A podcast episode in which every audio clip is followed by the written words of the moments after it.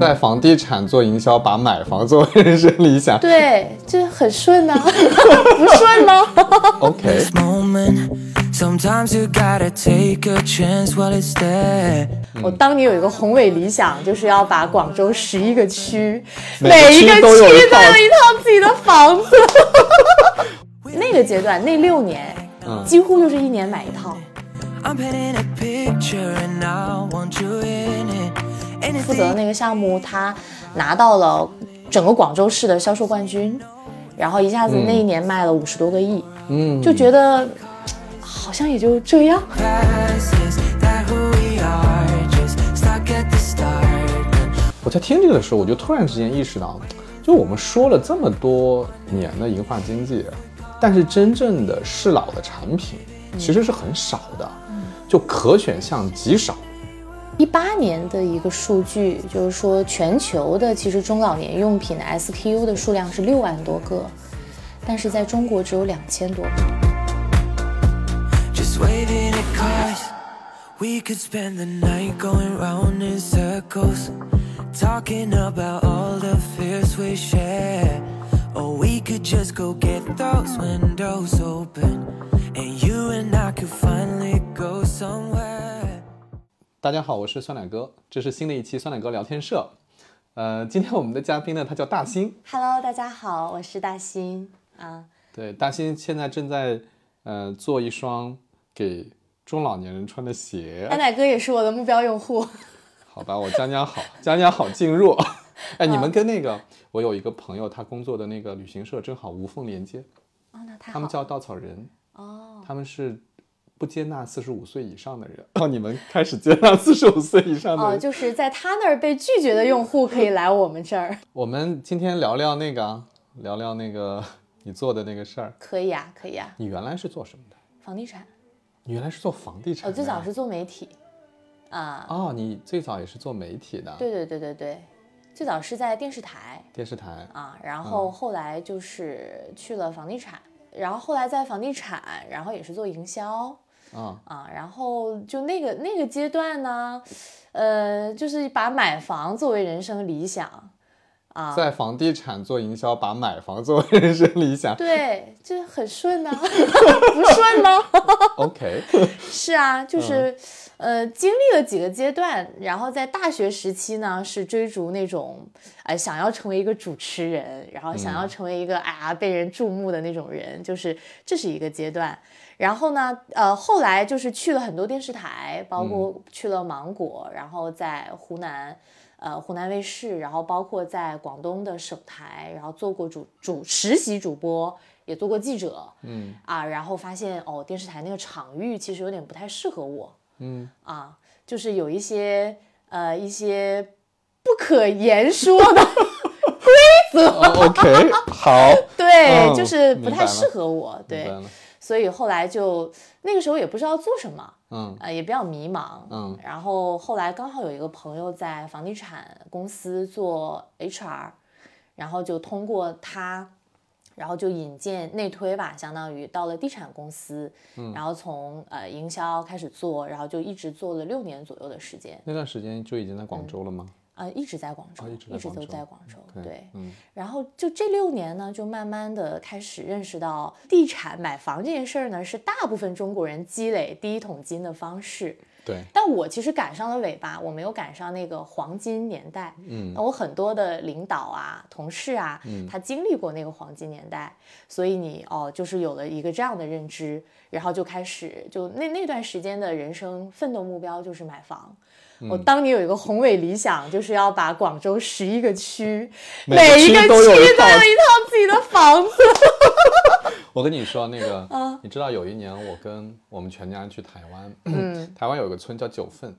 就在那儿，就是你可以放那个孔明灯，嗯，然后大家都会在上面用毛笔写个人的愿望嘛。你知道我老婆写的是什么吗？啊，全球置业。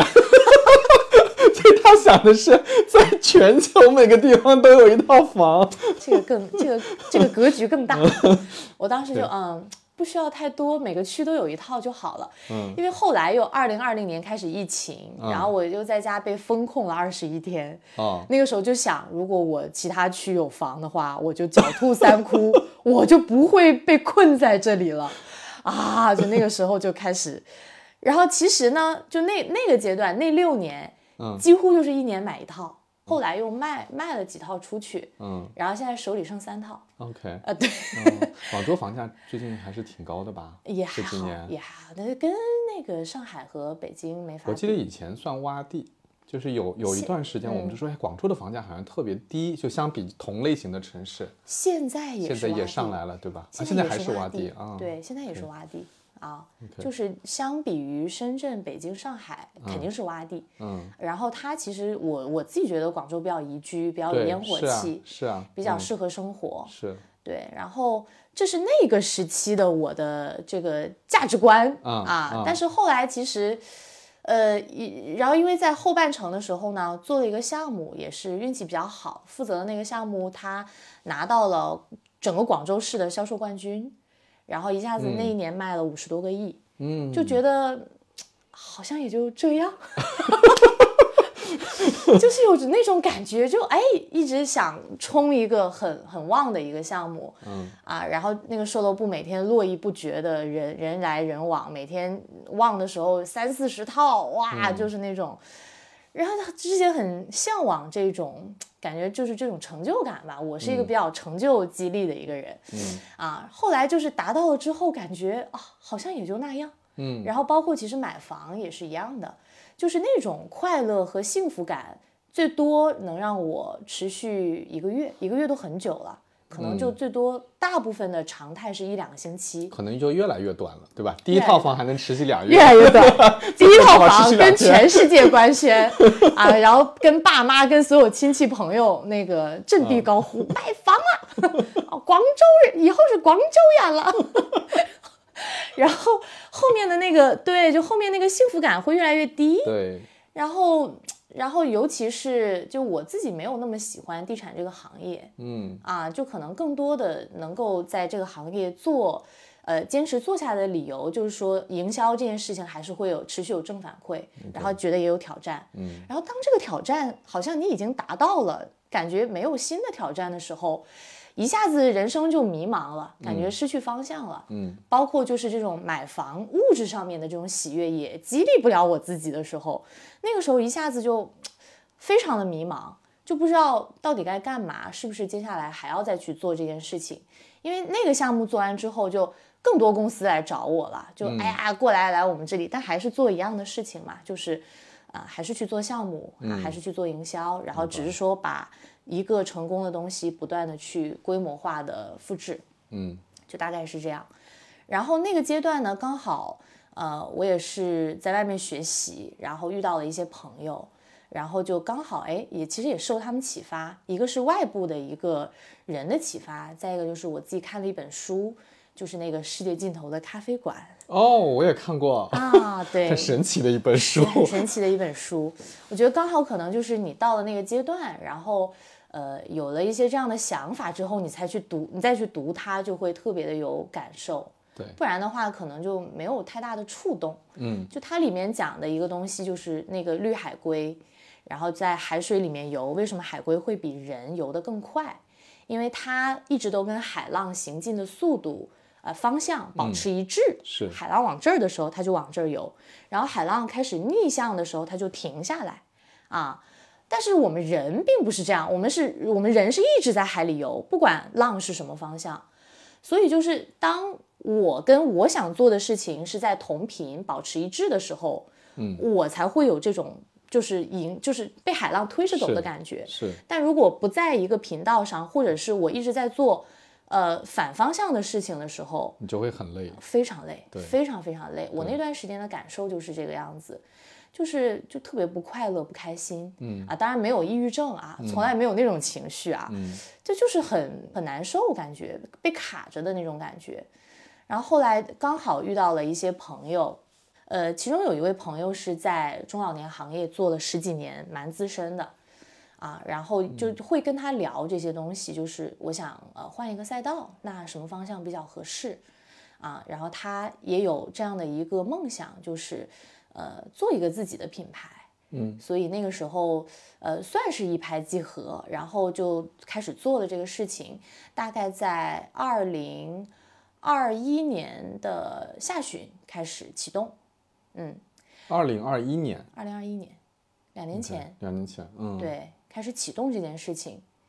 然后，那其实我们确定了这个方向之后呢，呃，但是那时候还不知道做什么，啊，不知道做什么 产品。但是要进，已经选了要进选了赛道赛道了，对，嗯然后其实那时候初步锁定是鞋子这个品类啊啊，因为因为基于一个是团队基因的问题，再一个就是呃这个品类的市场教育程度相对高一点，就可能我今天去做一个食品，去做一个营养品，呃，相对来讲还是要花花一些精力去进行市场教育。对因为很多东西它可能，尤其是吃进身体里的东西，大家都比较小心，嗯。啊，所以就基于这些考虑，我们初步确定了可能先从鞋子去去起去切，嗯。啊，它是我们的呃第一个切口，然后后面呢也会去延延展很多的产品，因为我们不想只做一个鞋品牌。所以鞋子只是一个切入口而已。是的，为什么你要想要做中老年市场呢？就是这个这个点最后决定说，我就想做这个。除了呃团队基因啊，啊相对应的啊一些原来的一些洞察以外，嗯你从你本心来说哈，你为什么会想要做这个？从我本心来说，就是我挺想为我爸妈做点事儿的。这个是这个真不是什么品牌故事这种，因为、呃，你像我们九零后，一般其实做一个东西，大部分来源于自己对这件事情的热爱。是，这还真是。呃，现在的趋势啊，对。我看到的，因为我们接触很多那个年轻一代的创业者嘛，嗯，已经非常有人少有人说啊，我就是要赚钱什么的，就基基本上都是使命驱动啊，就对是这个词儿以前听起来特别虚，现在听起来好像真的是大家都是这样。是是对是是，就是我自己的那个兴趣点，就我比较喜欢什么东西，我比较喜欢香水，所以可能啊。我这个事儿可能再往下做，如果前期的一些东西跑通了之后，我可能自己会去做一个香香水品牌，但也也会是跟这个人群有关系的嗯。啊。然后其实鞋子并不是我特别特别感兴趣的产品，嗯。但是我做这件事情的起心动念就是，我确实很想为我爸妈做一点事情。嗯，因为我候鸟家庭，然后我爸妈不在我身边，他们在哪儿？在在老家，在大连，我东北人，然后他们会会来广州吗不？会啊？不会，为什么？对，就是我觉得挺好的、啊，对呀我觉得挺好的。不是有很多他们要过自己的生活东北的人会到南方来，他们要过自己的生活。OK，对，就是 就是来这儿语言又不通，你说粤语我听都听不懂，我去买菜听都听不懂。是，然后对，然后再加上现在两个人养猫，啊，就是把那就离不开了。对，嗯就是哎呦，现在就说我不是不去你那儿啊，你要理解我 我们家猫离不开 我。家猫我离不开就这个岔开一下，嗯就是有一次我跟一个跟我差不多同龄的人出去玩哈，就几个朋友一起出去玩儿，然后他那个到了一定时间，他说不行，我得跟我们家猫视频一下。我说啊，啥意思啊？他说你是不知道，他说你我们家猫离开了我，它就不吃不喝，嗯，它必须视频一下，然后他才能开始吃东西，即使家里有人照料他，他也不吃不喝。嗯，所以我挺能理解这种啊养了猫就不能离开的状态。对对对对对，嗯，所以其实我自己做这件事情，就是呃，就说非常真实的话，就不去包装那些什么乱七八糟的东西的话，我最早做这件事情是觉得这个赛道还不错，嗯是个蓝海，然后可能是、呃未来的大势所趋，然后我觉得我想在这里做一点事情，这是最早最早的起心动念。嗯，后来开始了解这个行业了以后。我就很想为我爸爸妈妈做点事情，因为我不在他们身边。嗯，我是那种就是不在身边，然后每次过年，有的时候现在两年才回去一次。嗯，结婚了以后就两边跑。对，今年在我这儿，明年在我老公那边。对，然后结婚了以后就就见的时间就更少了。那每次回去我都大包小裹的拎了一堆东西，就买了一些很贵，非常非常贵，但是他们后来我发现根本就不用的东西 啊，是就 SKG 就摆在那里供起来，就摆的高高的，摆在那。嗯我女儿给我买，但是确实用不上 啊。后来就发现哦，好多东西他们都不用，然后。我其实就干了这件事情之后，我才发现我根本不了解他们的需求。对，然后就觉得，哎，我做一件事情，如果这些产品将来可以穿在他们的身上，他们天天都能用得到，就觉得我女儿，哎，还跟我一直在一起，这个感觉让我非常的有那种成就感。嗯。然后就是就是觉得这个是我非常想做的事情。嗯。啊，可能这个再往后回溯，就跟一些小时候的一些家庭生活有关系。因为我去年也在上心理学课，嗯就是我对我父母那一代，就是内心从小到大有一种愧疚感，啊，有一种？自责感。为什么会有他俩经常吵架，啊然后我觉得我面对他们俩的争吵，我什么都做不了。？OK，对，所以就是会、不知道为什么，就从应该就是七岁之前的某一个事件，然后就让我后面长大都有一种深深的自责感，想要做点什么就想？要做点什么 去、对让他们觉得很开心，嗯或者是能够，呃，但他俩现在也不吵了，就已经就越是我发现越是那种。吵吵闹闹的，越天天把离婚挂在嘴边，越离不 最后也不离。有时候是吵给我看的。发现我不在家的时候，他们 peace 的不得了，呃 真的，真真的真的，我一在家就啊，你不行啊啊，我过不下去了，不要再讲了。这也是这也是他们相处的一种方式吗。对，可能就是因为这种相处的方式，就嗯就经常小时候看着他们天天吵天吵，我啥事儿也干不了，嗯很抱歉。然后就这种感受，就从小带到大，我就一直从小到大都很想为我父母做一点什么，甚至嗯我觉得可能我的一些人生的发展路径，比如说我很想去电视台，嗯我是觉得哎，电视台上他们能看见我，他们嗯能在电视上看见我。后来我去做地产了之后，我就那个成就他们那儿的成就动机没有那么大，就是他们没有办法在一个什么公共媒体上看见我。嗯。对，就就我的有一部分的成就动因来源于我父母，所以如果能为他们做一些事情，我是非常非常开心的。嗯。就当我自己的那个 PFE 可能没有那么清晰的时候，那我觉得能够哎，我跨代的去为我不在不在我身边的爸妈做一点事情，我也很开心，我也很骄傲。嗯我看着我的鞋子穿在他们的脚上，嗯哎，我也觉得哎，哇，好棒，好酷的一件事儿。就这个也是呃做这件事情的一个很大的一个动因吧。嗯然后后来随着就我们要去调研，就我们虽然这个赛道确定了，但那个时候没有想好做什么鞋，什么类型的鞋。嗯其实最简单的方式，最符合商业规则的，就是我看市面上什么东西好卖嘛，我先我先白牌起嘛，对我先去 copy 一波嘛，先通过这种规范化的，就是已经被市场验证过的产品，比如说斯凯奇的，哎，对，来验证我团队的销售能力，先把我的团队先给它正常的跑起来，之后我再去做我自己的产品对，啊。这个其实也是很多品牌的品牌化的一个路径。是的，啊，嗯。啊，就当时没有这么去选，而是选了一个很笨的方式。嗯，很笨的方式就是我真的去了解现在市面上的需求到底是啥，那嗯。产品现在市面上的产品到底有没有很好的满足对，这群人的需求？然后我就呃开始去做入户访谈，从身边的亲戚朋友，然后朋友的长辈开始去访谈，就是就是去到人家家，嗯你穿什么鞋呀、然后去看鞋柜，嗯啊，你鞋柜里都有什么鞋啊？哪双鞋你最喜欢？哪双鞋你最不喜欢？嗯什么原因你觉得它不好？啊，然后去问哪双鞋你啊一次都没穿过，就穿了一次，为什么？然后去问你啊有什么需求啊，就是去做这些事情啊。然后采访了大概二三十户之后，我就开始发现了一个趋势，嗯，就是你去问这些人的时候呢，他都会跟你说啊，我喜欢轻便舒适的鞋子，很泛，嗯啊，很泛，非常泛。其实舒适也是斯凯奇现在在做的东西嘛，对，但你其实你不能听他怎么讲，你要看他怎么干嘛。没错，对，就你去到那个鞋柜里一看，舒适的鞋子好像 你这东西看不出来什么是舒适，但是你看他最常穿的那双，对就是在门口摆着最旧最旧的那一双，对，就已经旧到他都不好意思跟你说他他这双鞋是最常穿，他不好意思，因为太旧了。嗯，就那双最破的鞋，然后都有一个共同点，就后跟儿都是他的。嗯就是他已经把一个有后跟儿的鞋，像像你这种嗯有后跟儿的鞋，他已经穿成了一个拖鞋的感觉，就是他这个目的就是他可以一脚蹬就可以直接穿进去。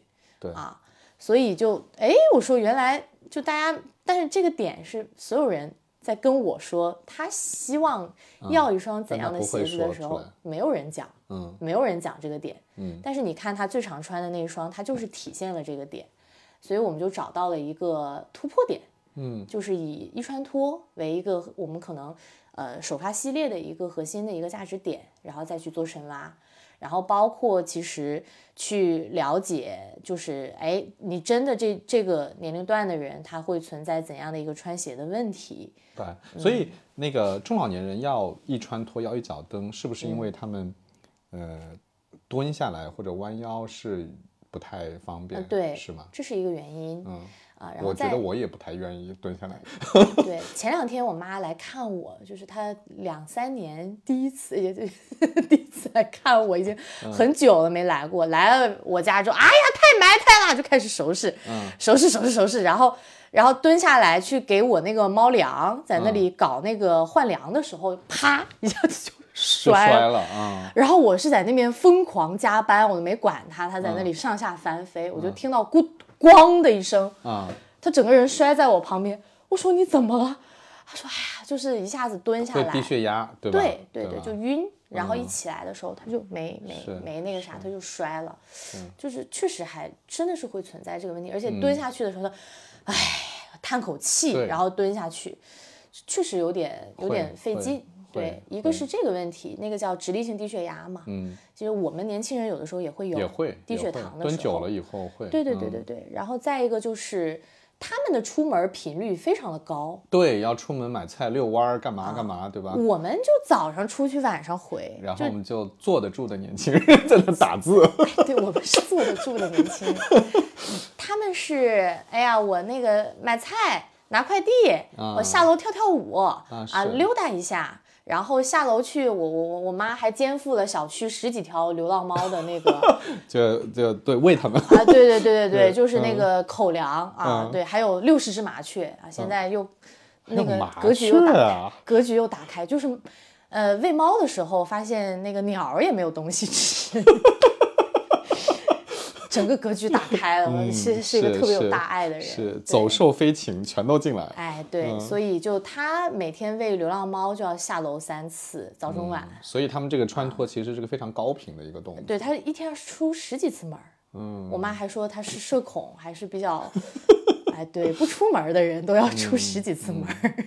所以这个就变成了，所以这嗯是为什么你们觉得这个东西是一个特别重要的点，特别重要的切入口，是吧？对对对对对。那在实现上有什么难度吗？就是这个，说实话我也不知道这个易穿脱要在鞋的设计上要做到什么特点。其实它是一个系统，嗯就是呢，它核心在这个根儿，对，它核心在这个根儿，因为这是个一体式后跟儿。嗯。啊，它是个成品后跟儿，但是就是它的难点，我拖鞋不太雅，我直接这样给你比量一下啊，嗯。就是它这里后面的泡棉，嗯。然后包括这后面里面有一个材料叫港宝，是提供支撑性的，嗯，因为它这里要硬，但这里要软。所以它里边里边要软里面要软，外面要要硬硬，外面要嗯。有支撑，你才能保证你就等于是我顺进去的时候脚能进得去，然后进去以后得弹回来，没错对吧？，嗯就是这个东西要调很多次。包括其实我们有一个很大的 bug，就是这个鞋的这个地方会磨脚，在最早的时候研发缘的这时候个地方，在它的衔接的这个位置，因为前面是针织，后面啊，是两种材质，两种材质，你需要用一个东西把它粘合在一起，然后这个东西只要它只要它会拼接，它就会硬。嗯。啊，因为这个东西要上胶，所以就是很多很多的这种细节的东西。这个怎么解决呢？最后这个磨的就是这个问题就是调高度，调高度。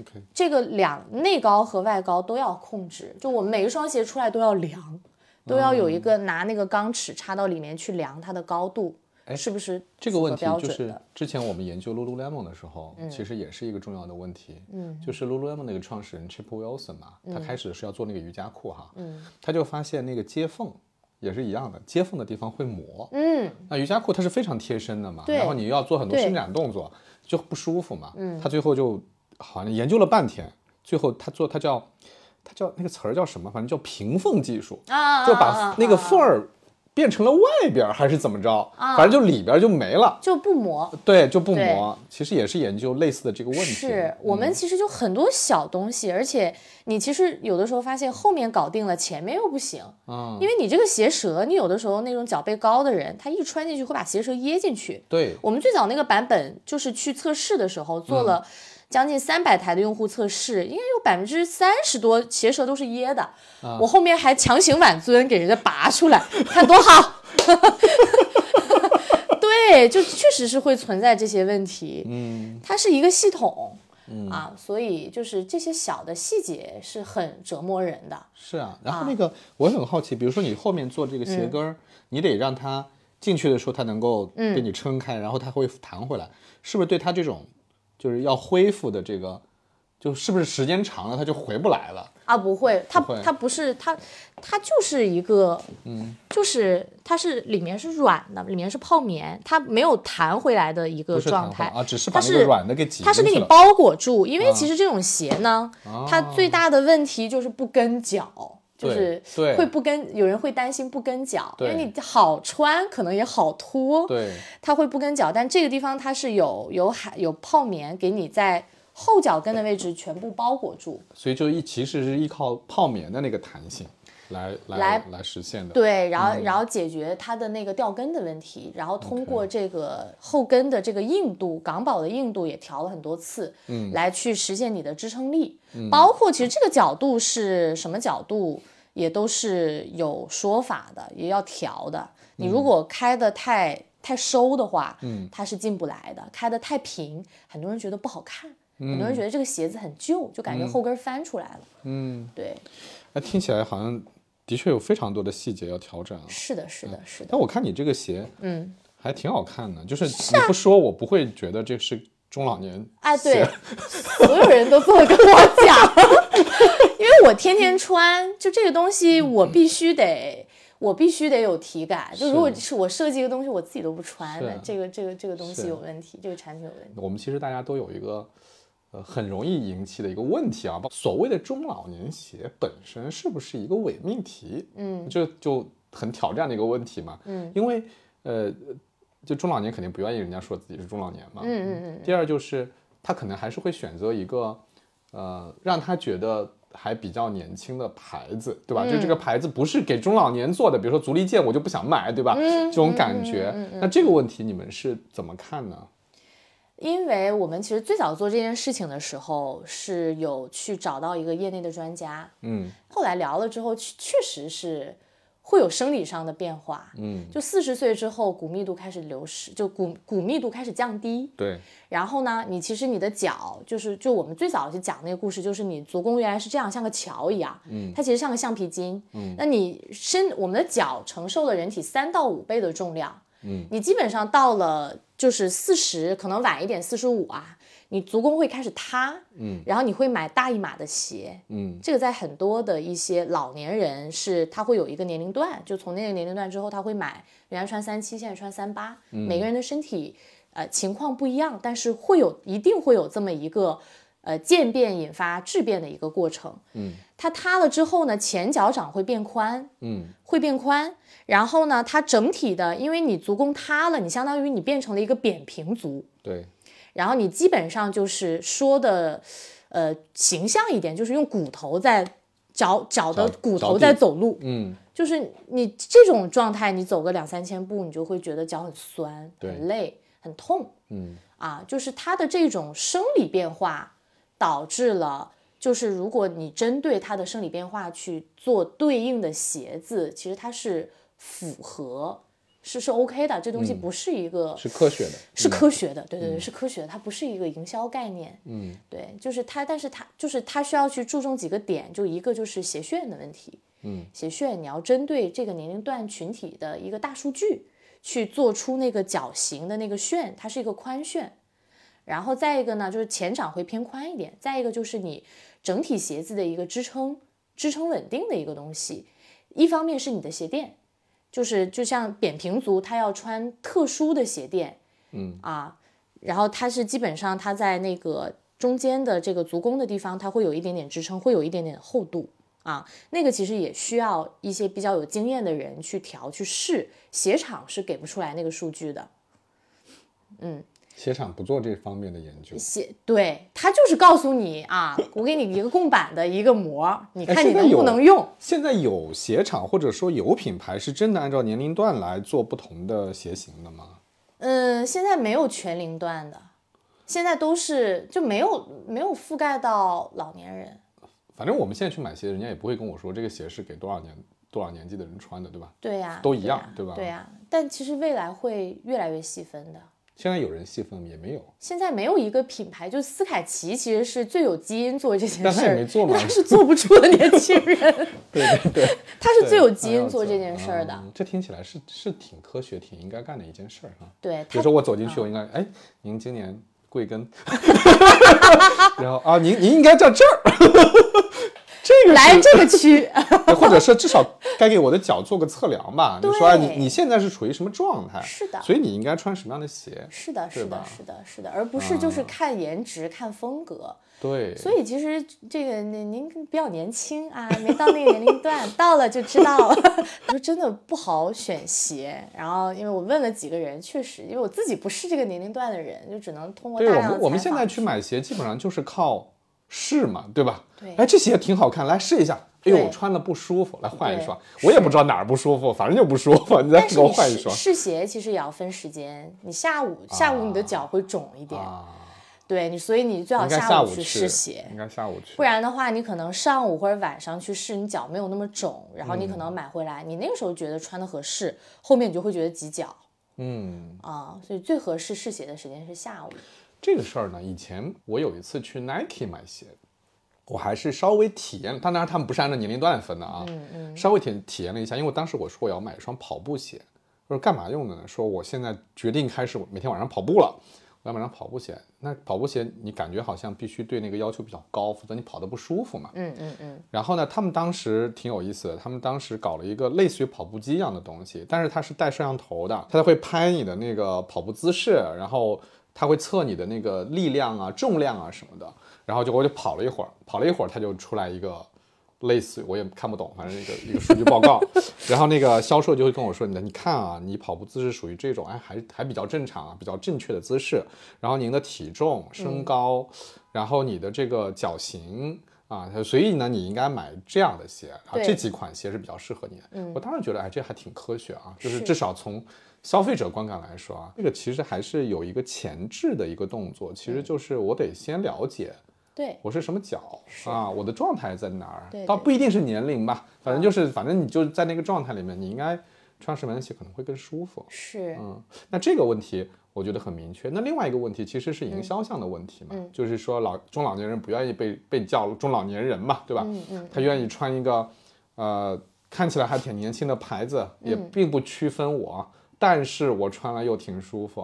嗯那这个问题你们怎么解决呢？就是，所以就是我们我们一直嗯有一个不成文的规定，其实也是后面自己慢慢找到的。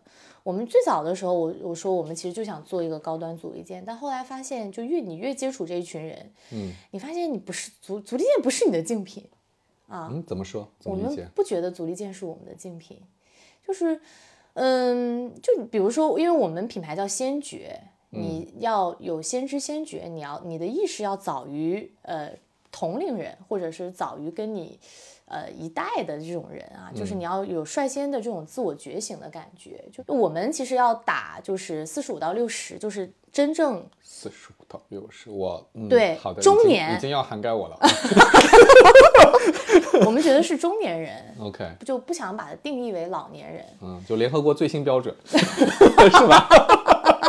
好的，谢谢联合国。标标准标准太多了，现在标准太多了，我们我们也不知道该用哪一个，每个国家标准都不一样、啊，所以就是你你如果要在六十岁退休之后，就是有一个很好的状态，那你肯定是要提前觉醒，嗯你肯定不是那一瞬间就觉醒，而是提前就哦，我其实哎退休之后生活可以多姿多彩，所以我们更多的虽然也是功能产品。但是我们可能更多的去呃讲述功能的方式是激发你的激发你的活力，而不是引就是不不断的提醒你的痛点嗯，和你的这些东西，就是一些缺陷去引发你的恐惧。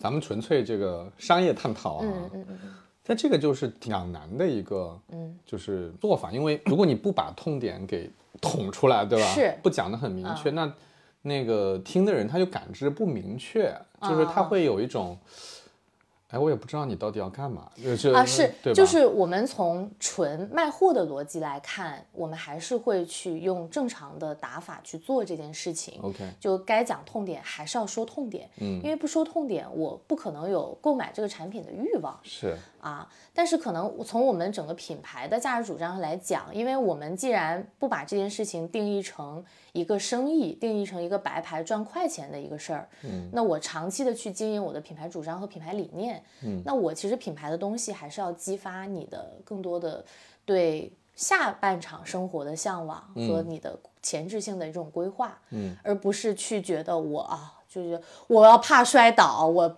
我摔倒不是我一个人的事儿，是我一个家庭的事儿啊，就是有这种很大的思想负担，嗯或者是觉得到了某一个年纪就一定要做该做的事儿。你像我，我家是北方人嘛，嗯，就北方的一些呃老年人，又不说中年人，老嗯年人就会觉得，哎，我这个六十退休在家就是要带孙子，啊嗯，你赶紧生个孙子给我带一下，不然我没事儿没事儿，你赶紧生个孙子给我带一下。然后，呃，比如说，如果像很多南方的一些追求自我生活、自嗯我成就的这种。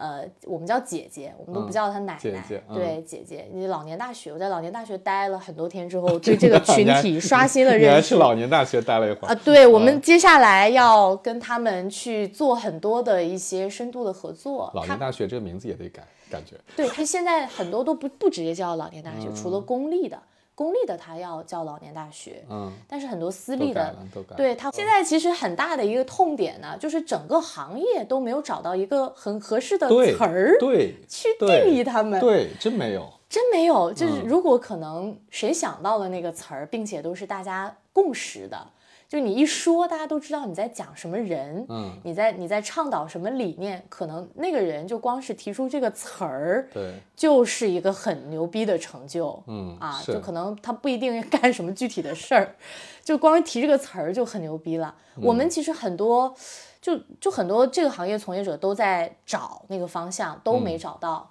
啊，新青年、资深青年、嗯盛龄人群、熟龄人群，啊，我们叫熟龄，熟龄，都 好吧，都没有那么贴切，没有那么贴切，而且并不是，并不一定是一个大家都共识的一个词儿。没错，挺难的，挺难，挺难去定义的。嗯你也不能直接喊话六零后、五零后、七零后，这也不太合适是啊，啊，也又不像什么 Z 世代啊这种，还有一个群体群体昵称，对，好像也没有。你叫银发吧，又老了，嗯，挺难的。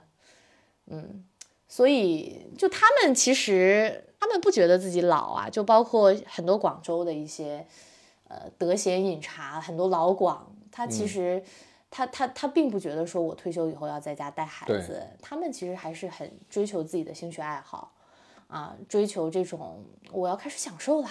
嗯我都辛苦了大半辈子，我干嘛不享受？嗯，这群人是少数，这群人真的是少数。嗯，很多北方的一些长辈，他会觉得我到了六十多岁，然后哎，你有小朋友了，我不帮你去带孩子，我是老不正经。我天天出去跳舞，我天天跟我的那几个姐妹姐妹儿们去拍照、去旅游、去聚会，我不正经。嗯我身边人一定会说我不正经，嗯，然后就是那种牺牲的精神特别重。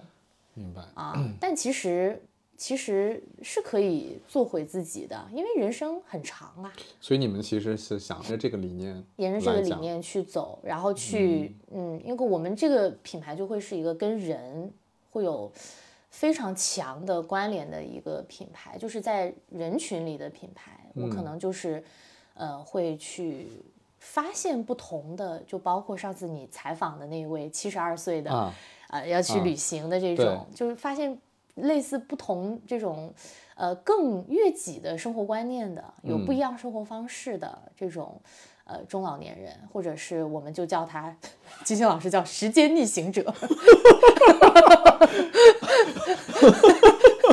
好的，我是一个时间逆行者。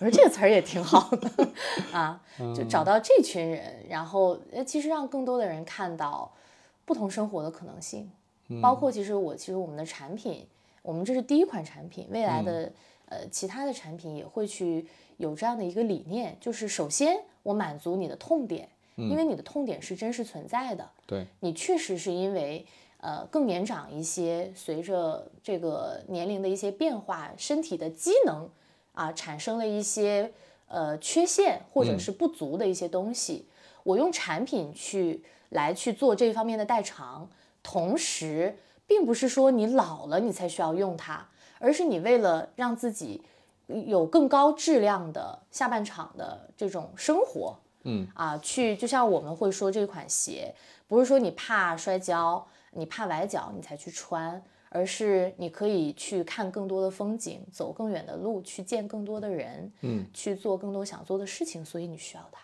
嗯，哎，你们现在是进行到什么状态？因为你们之前呃到现在其实两年不到嘛，嗯对吧？二一年下半年开始，嗯到现在两年不到嘛，嗯你们现在进行到什么状态了？就是马上，其实已产品已经在预售了，现在已经在预售，对对对，在什么地方预售呢？在微信上面预售。就是通过小程序、公众号。对对对对，就是第一批预售呢，我们会小范围的去测一下我们的物流啊，就是那些相关的一些东西 O 不 OK，也看一下就是大家反馈回来的一些内容点是哪些方面，然后包括就是购买人群是给自己买的多，因为我们一开始也没有上来就喊话，就是中老年人专供鞋，就这么喊话就 会死得很快。嗯，对，所以我们就是就是说，就是还是用痛点去聚人，然后就可能核心去讲它的功能。哎，你如果有对它有需求，你可以来试一下。你们现在是三个颜色，是这样吗？对，就我记得是叫什么？哎呀，朱墨黑，有吧？一个。黑白还有一个橙，橙？对。啊。啊，这个是这是白啊这这是是白？对，还不是那种、呃，不是那种死白，北方叫死白，就是啊，就还是那种有一点米色的那种在里面。对嗯是是我这是算死白。你对这这个这这这有点啊，就是它也可以当小白鞋来穿。嗯，啊，就姐姐们的这个适合姐姐们的小白鞋，所以这个不分男女，对吧？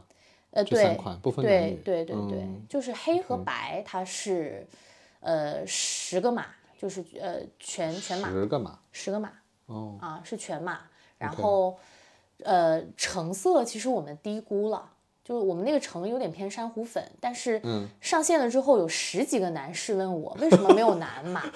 哦，那个只有女码啊。，对，那个我们就是没想到男生都要买对男士的要穿这这个个是我我个人对男士的一个偏误解误解误解。误解，我要我要检讨自己。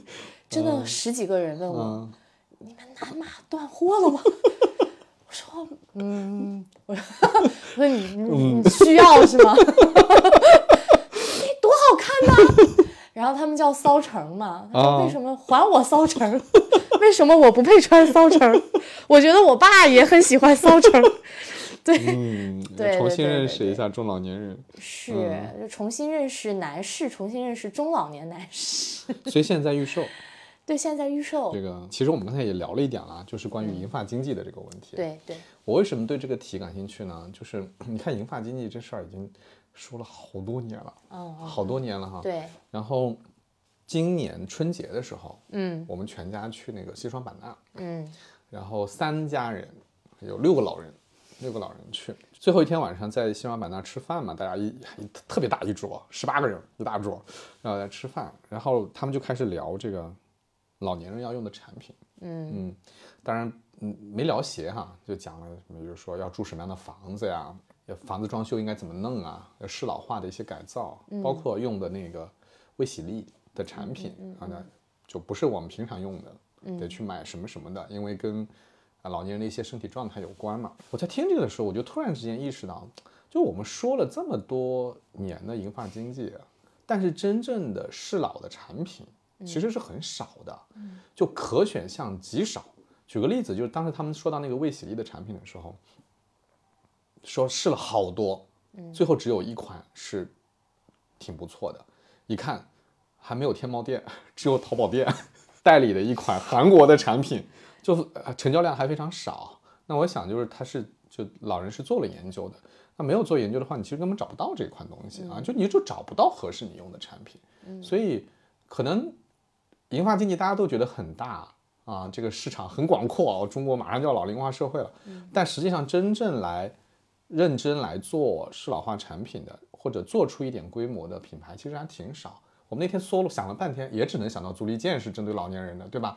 其他都没有。嗯啊，所以我不知道，就是你你既然已经投身于这个赛道了啊，你你怎么看这个中国的适老性的产品目前的一个现状是什么样的？嗯，呃，在一八年的一个数据，就是说全球的其实中老年用品的 SKU 的数量是六万多个，但是在中国只有两千多个。六万多个，我也觉得好少。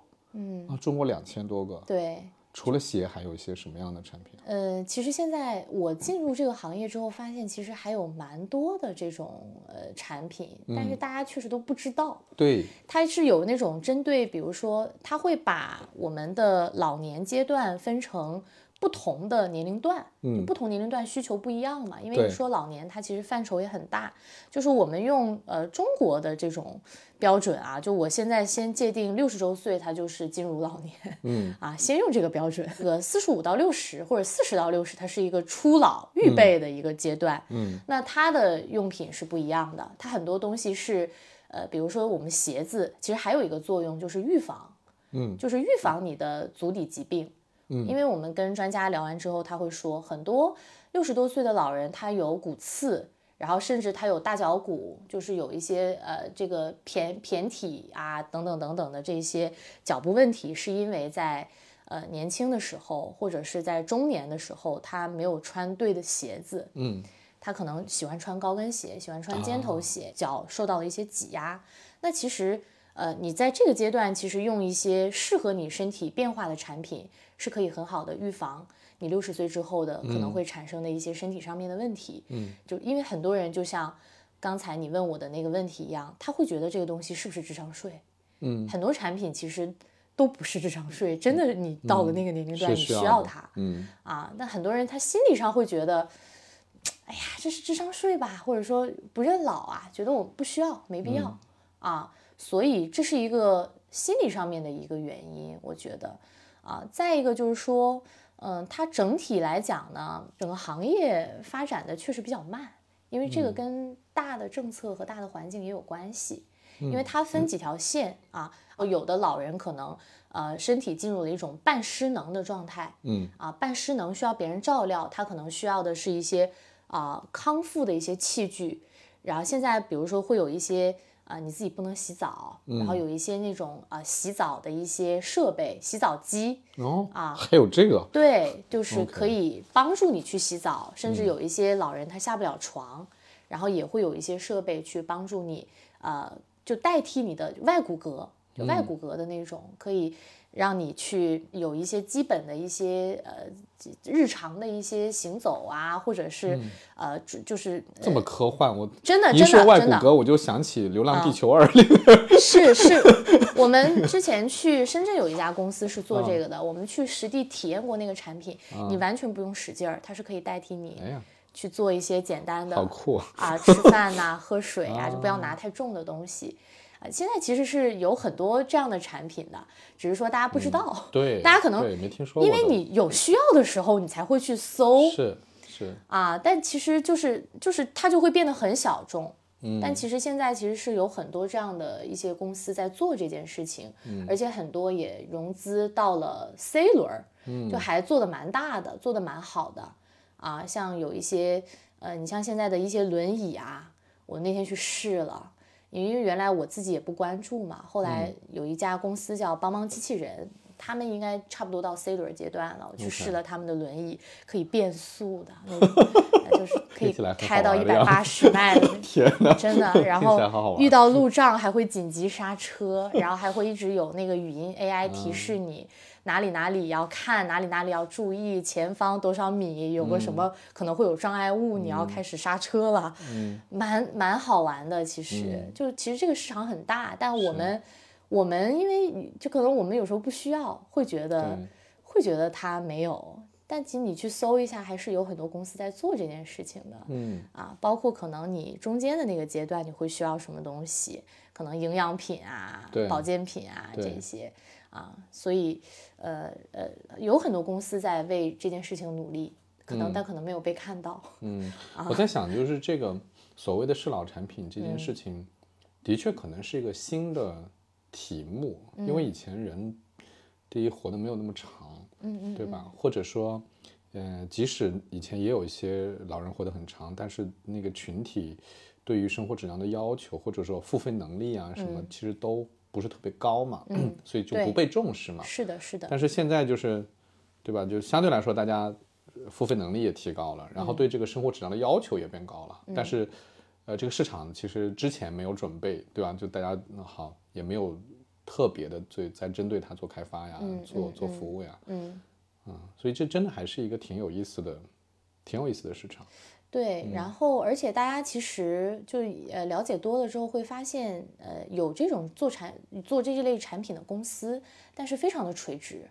我就是做轮椅，嗯，然后我就是做这个护具。那护具它其实面向的就是养老院，面向的它可能 B 端客户特别多，然后很多的一些比如说社区养老，然后还有一些就是外部的一些养老院的机构，它不会太对 C 端，所以大家知道的比较少。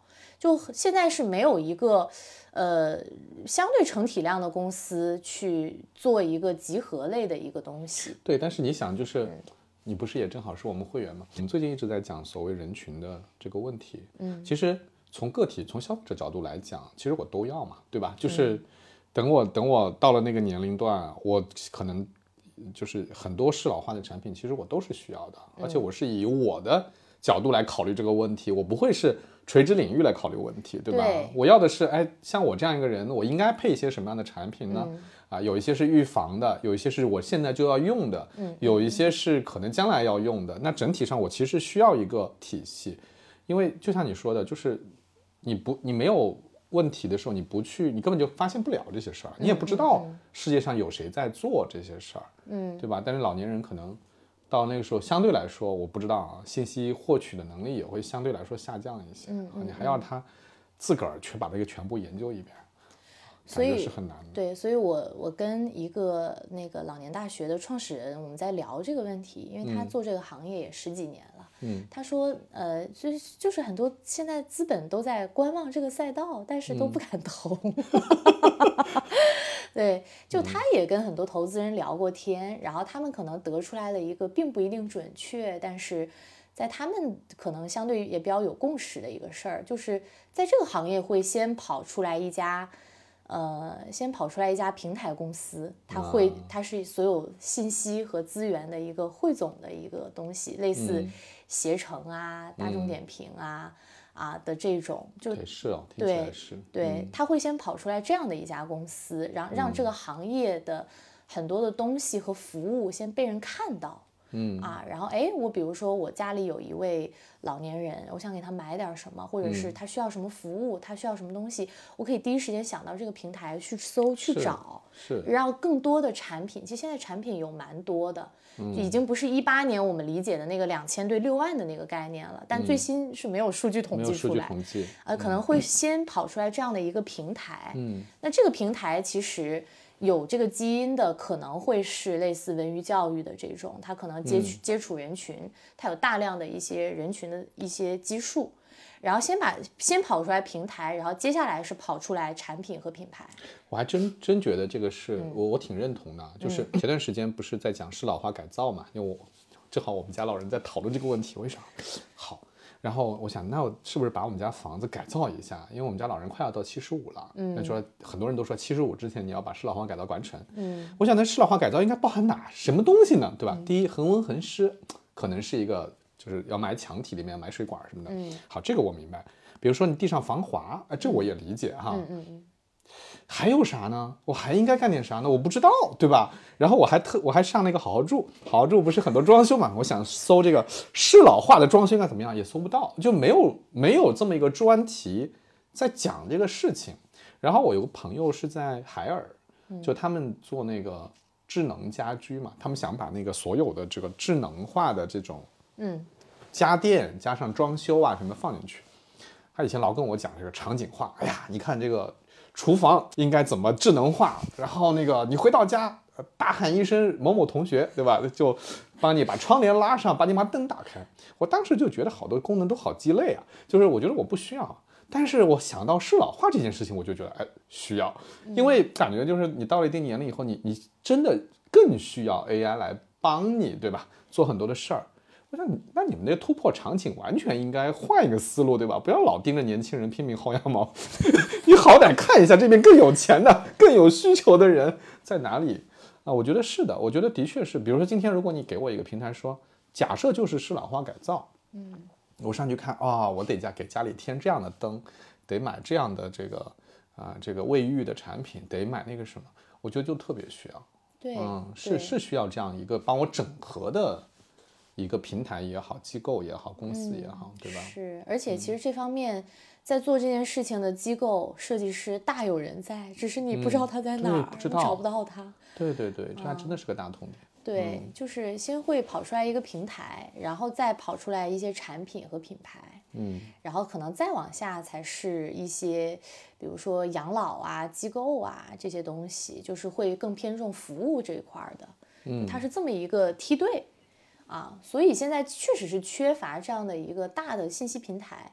那个有蛮多的，但是都都都都不是很聚焦于消费这一块儿。嗯，你比如说糖豆啊啊，广场舞，它是以广场舞，哦就它有这种，我我说这种就是 平台嘛，啊，它是个跳广场舞广场舞，对，就是我能在这个平台上面拿到最新最 fashion 的那个跳舞的那个啊 MV，、我就跟练的那种。哎，是有一点，我还记得有一个叫美什么的 A P P 是美专片就是专门那个老年人用来剪片子的，对对吧？对对对，美嗯片还有小年糕，它是可以做回忆录啊，专门做影集。然后还有现在还有一个叫闲趣岛，那个是专门是中老年社交，嗯，还有专门给中老年人购物的拼多多，没有开玩笑啊，年轻人也用啊，但是我发现就老人用的基本上都是拼多多，我妈就买的特别 多，是吧？是吧？对我妈买的特别多啊，帮我砍一刀，我就身边只有一个人 需要我，我我要砍他，就是我妈。嗯，是是是，对，就是都是、都是某一个方面的。然后其实包括你去商场也没有中老年楼层啊，哎 有男装、女啊装，有啊童装，就是没有这对，个。没有对，没有，其实它它是需要用一些特殊的产品的。啊嗯那我们其实原来最早的时候想我们自己商业模式，说，哎，啊，虽然我们现在还在很很初期的阶段，但是我们的这个雄心抱负之一就是做一个中老年版的这个 mini so 啊，名创优品，就一进去啥都有。对啊，对对，就是就所以就没有就不不不只有鞋子，你你还有很多其他的需求嘛，生活上面的一些需求。对，就未来会有这样的、嗯呃公司和平台出现的，这也会是这个行业的未来的一个发展趋势。其实宜家已经在干这件事哦，是？吗？宜家在做这件事，宜家下面的商场不是叫汇聚吗？哎，我不知道，啊，他它开专门有一个品牌副品牌，不是，就是啊宜家所有的商场，就是 shopping mall，、它啊除了家家居那块儿，啊呃，它叫汇聚，然后在武汉有很大的一个，，OK，啊、应该在北京，上海也有啊，有吗上海有，上海有、嗯汇聚啊，嗯可以搜一下。嗯然后他们现在就是会今年开始尝试在汇聚去试点，就拿一个楼层出来，但不是整层啊，就是一个楼层的一个空间，一个嗯空间去嗯打造一个呃中老年人的一个一站式呃购物、休闲、娱乐的一个一个综合的一个场。说起来，宜家是挺适合的。你知道，宜家那个免费咖啡就是一个老中老年人相亲角吗？啊，这可有名了。对，就是他他们，因为我们去年参加了他们的一个试点的一个线下的展，嗯，就是他想呃，包括产品，当然产品品牌嗯肯定要符合他们本身商场的一个定位对啊，包括里面是产品，就是一站式的那种，你想去给你爸爸妈妈买东西，那里面各种生活用品都能找到。这么一说，感觉对他要是真的有这个，我还觉得是应该去逛一下，带我爸妈去逛一下。然后他还有，嗯他那边还有一些活动中心，会有一个舞啊台。然后周末可以在上面哎有一些模特队过去展示一下，然后对去过去唱唱歌，然后过去有一些学乐器的过去演奏一下，然后还有一些什么读书读书角啊，类似这种，嗯啊，就是原来可能呃中老年人就可能每周去个一两趟、两三趟，现在天天都要去，就是这种形成这种粘性。是，嗯挺有意思。对他们今年应该下半年就开始去布局这个事儿了，下半年可能会有一些试点出来，然后逐步推广到全国。嗯，他们算是在线下的这个商场比较比较有嗅觉，我觉得比较早的 get 到了这个这个这个趋势，然后开始去做这件事情。嗯，不过话说回来，中老年人可能还真的是挺需要线下这样的嗯平台的，对吧？就像你说的，你妈比你那个走动勤快多了，是吧？他们需要这种线，更更需要这种线下的接触，的确是。我最后再问你个问题啊，就是你原来在房地产公司工作嘛？嗯，现在创业嘛？嗯什么什么感受，什么体会？我自己很快乐。啊、对对，我真的很快乐，我感觉找到自己了，找到一个我可以，不能说后半生有点大，就可以一直去为之付出我的热情，嗯，然后也让我很有使命的一件事情。快乐如果再分解一下，你觉得主要会来自于哪些方面呢？在创业过程当中？嗯嗯嗯呃，第一个点就是可能呃，逐渐逐渐逼近那个可能是真相的那个过程。就是原来可能从一个很模糊的一个，就做这件事儿，可能一开始看的比较简单，嗯，然后到随着呃认知的加深和了解，然后你找到了那个让你心头为之一颤，然后热血突然沸腾的那个这 么感这么觉，drama 吗？对，真的，真的，真嗯的，就原来是没有这个感觉的。原来觉得使命、愿景、价值观，虽然知道它重要，嗯，但感觉就是写在墙上的一句话是啊，或者说跟投资人的画的一块大饼嗯啊，类似这种。但现在真的是觉得这件事情非常的重要，嗯啊，然后包括其实。呃，因为现在也在预售嘛，就是已经有很小批量的货出去了，看的收到了很多的正反馈，嗯，远远超出我的想象，嗯，然后会给我拍很多的视频，让我真的看他们原来穿鞋很难，后来穿到我们鞋啪一下进去那个感觉，我就非常开心，非常激动。这个原来比我卖房子要。那个、那个、那个、那个怎么讲？那个成就感要大得多。原来卖的是几百万的东西，嗯可能一天的营业额就高峰的时候，有时候一天能卖个几千万。嗯我那个时候是没什么感觉的。原来在地产也有使命啊，叫什么？让嗯什么让每一个幸福的家庭都有高品质的生活，类似就我们但那个是但那个对对对那是写在墙上的对对对对对对对，嗯那个很大，但我们其实自己是不相信的。嗯啊，真确实是不相信的。然后嗯可能更多的就是那个那个阶段，自己沉浸在一些销售技巧、逼客话术，嗯啊，那叫我们叫，呃，就有有一个词儿，但这个讲出来可能不太好啊。就我们业内有一个词儿叫“即斩”，当天杀的意思。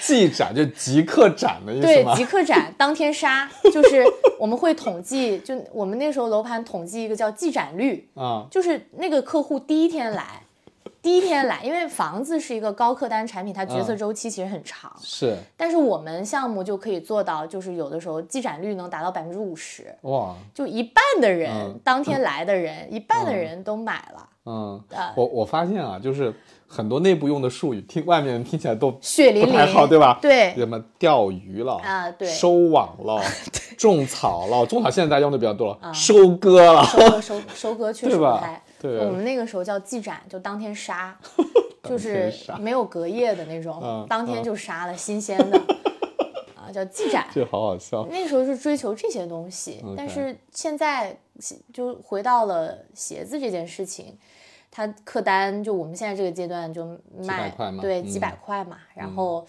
而且就是那种感觉就是卖一双是一双的感觉，嗯那那个感觉不一样，因为每一双鞋送出去，我可能看到的都是。真的，他因为这双鞋而拥有了一个更轻松的出行的嗯是方式，是啊，让他哎感觉在生活当中多了一点点的轻松，少了一点点的一些一些小麻烦和一嗯些小困扰。啊，就这个这种这种感觉，我觉得比比我原来卖几百万的东西开心多了。嗯嗯，对，现在卖几百块的东西的成就感和那种价值感要嗯高于原来卖几百万的东西。嗯对，这是我对于两个行业的一个非常深刻的感受。再一个就是，我是真心，我是真的相信这件事情啊，就是嗯这个使命驱动，就是你刚刚讲的，你跟几个。呃，年 年轻人聊天，感觉大家现在都不怎么谈赚钱的事儿了。对啊，对。但我身边也有人在聊、嗯呃商业模式，就只聊商业模式。而而且也是这个行业的，就是确实这种人也也也比较多。我我觉得还是要的吧，就是怎么说呢？就是我前两天还在跟人家讨论说，他们在说上一个品牌课哈，我说这课应该这么设计。第一天呢，咱们就谈肉身的事儿，就谈特别理性的事儿啊，咱们产品卖点呐、品牌定位啊，就物理层面的。嗯。第二天不行，第二天得谈。你做这个事儿为了什么？你为何而来？然后你知道吗？说得把那个你内心深处真正的那种冲动要找出来。嗯，第三天呢，就天人合一，把这俩事儿捏一块儿。我说，嗯，这应该，其实我觉得还是要的，就是两边肯定都是得、得对对对接上，是的，是的，是的，因为你只谈情怀，不谈商业化，这个事儿也不接地气，也不实在是的，啊。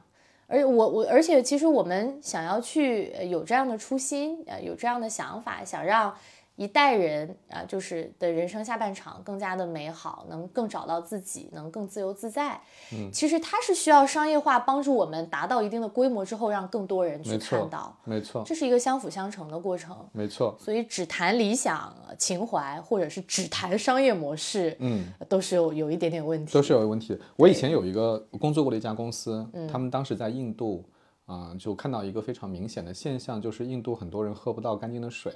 然后之前有非常多的慈善组织，啊、NGO 在那边想要去改变这个事，也不是说没有初心，也不是说没有钱，但就改变不了，就是长时间的这些项目最后都夭折了。最后他们就有一个新的信念，叫做这个事情必须用商业化的方式来解决，啊，你必须是赚钱的。嗯、然后你才能把这个事儿真正做好做成。所以最后他们做那个净化水的项目，的确是把它作为一个商业项目来运作。有一家公司啊、就是做消费品的公司来运作，嗯，然后最后的确也解决了很多人的这个喝水卫生的问题，那其实救了很多人的生命的。所以我，我我是非常赞同这个事儿，就这这两个，就是你不能，你光凭一个初心不行，你得是你得做一个赚钱的生意，但这个事儿本身是有一个呃超过金钱的呃使命在那儿的、啊，有一个有一个初心在那儿的，我是完全认同的。是，其实我们这个赛道、这个行业，呃，就很很多企业其实面临的现状，确实也是这样，就是一腔热血，想为老年人做一些事情，尤其是有一些是做一些半失能。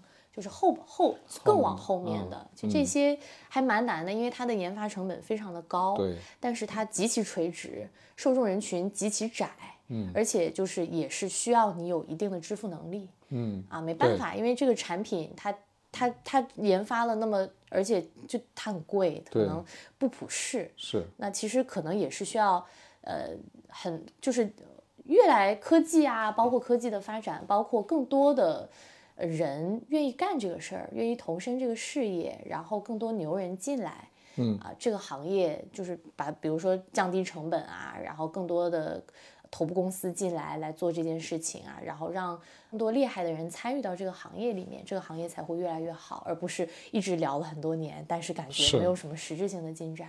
是的，今年已经看到这个趋势了，嗯，有一些连续创业者啊、呃在很多赛道已经拿到过结果的，开始来进来做中老年行业去做一些东西，包括有一些就是原来比如说像我一样，可能在公司里面原来在五百强或者是一些职业职业经理人背景的，也愿意投身这个赛道啊、作为创业者也好，或者是探索还在探索阶段也好，就这。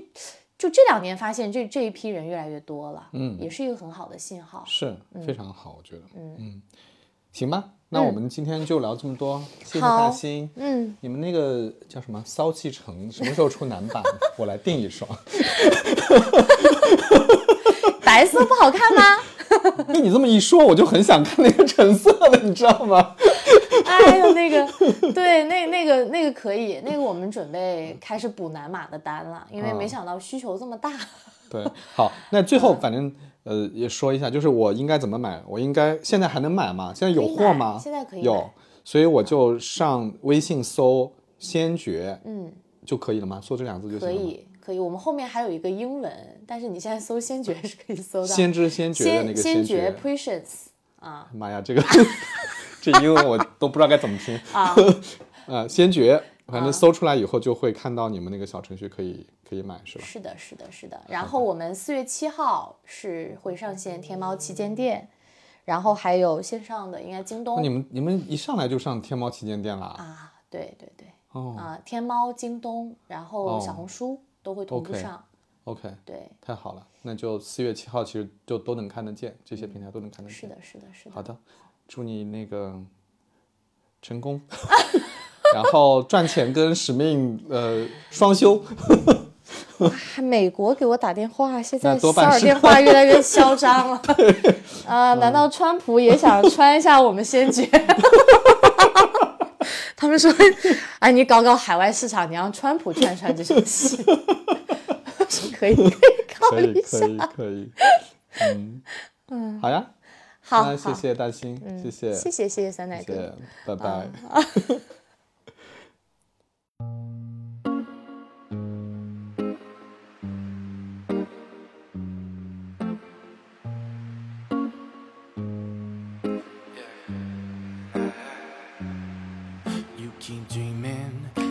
Dark scheming, yeah, you do. You're a poison, and I know that it's untrue. All my friends think you're vicious, and they say you're suspicious. You keep dreaming and dark scheming, yeah, you do.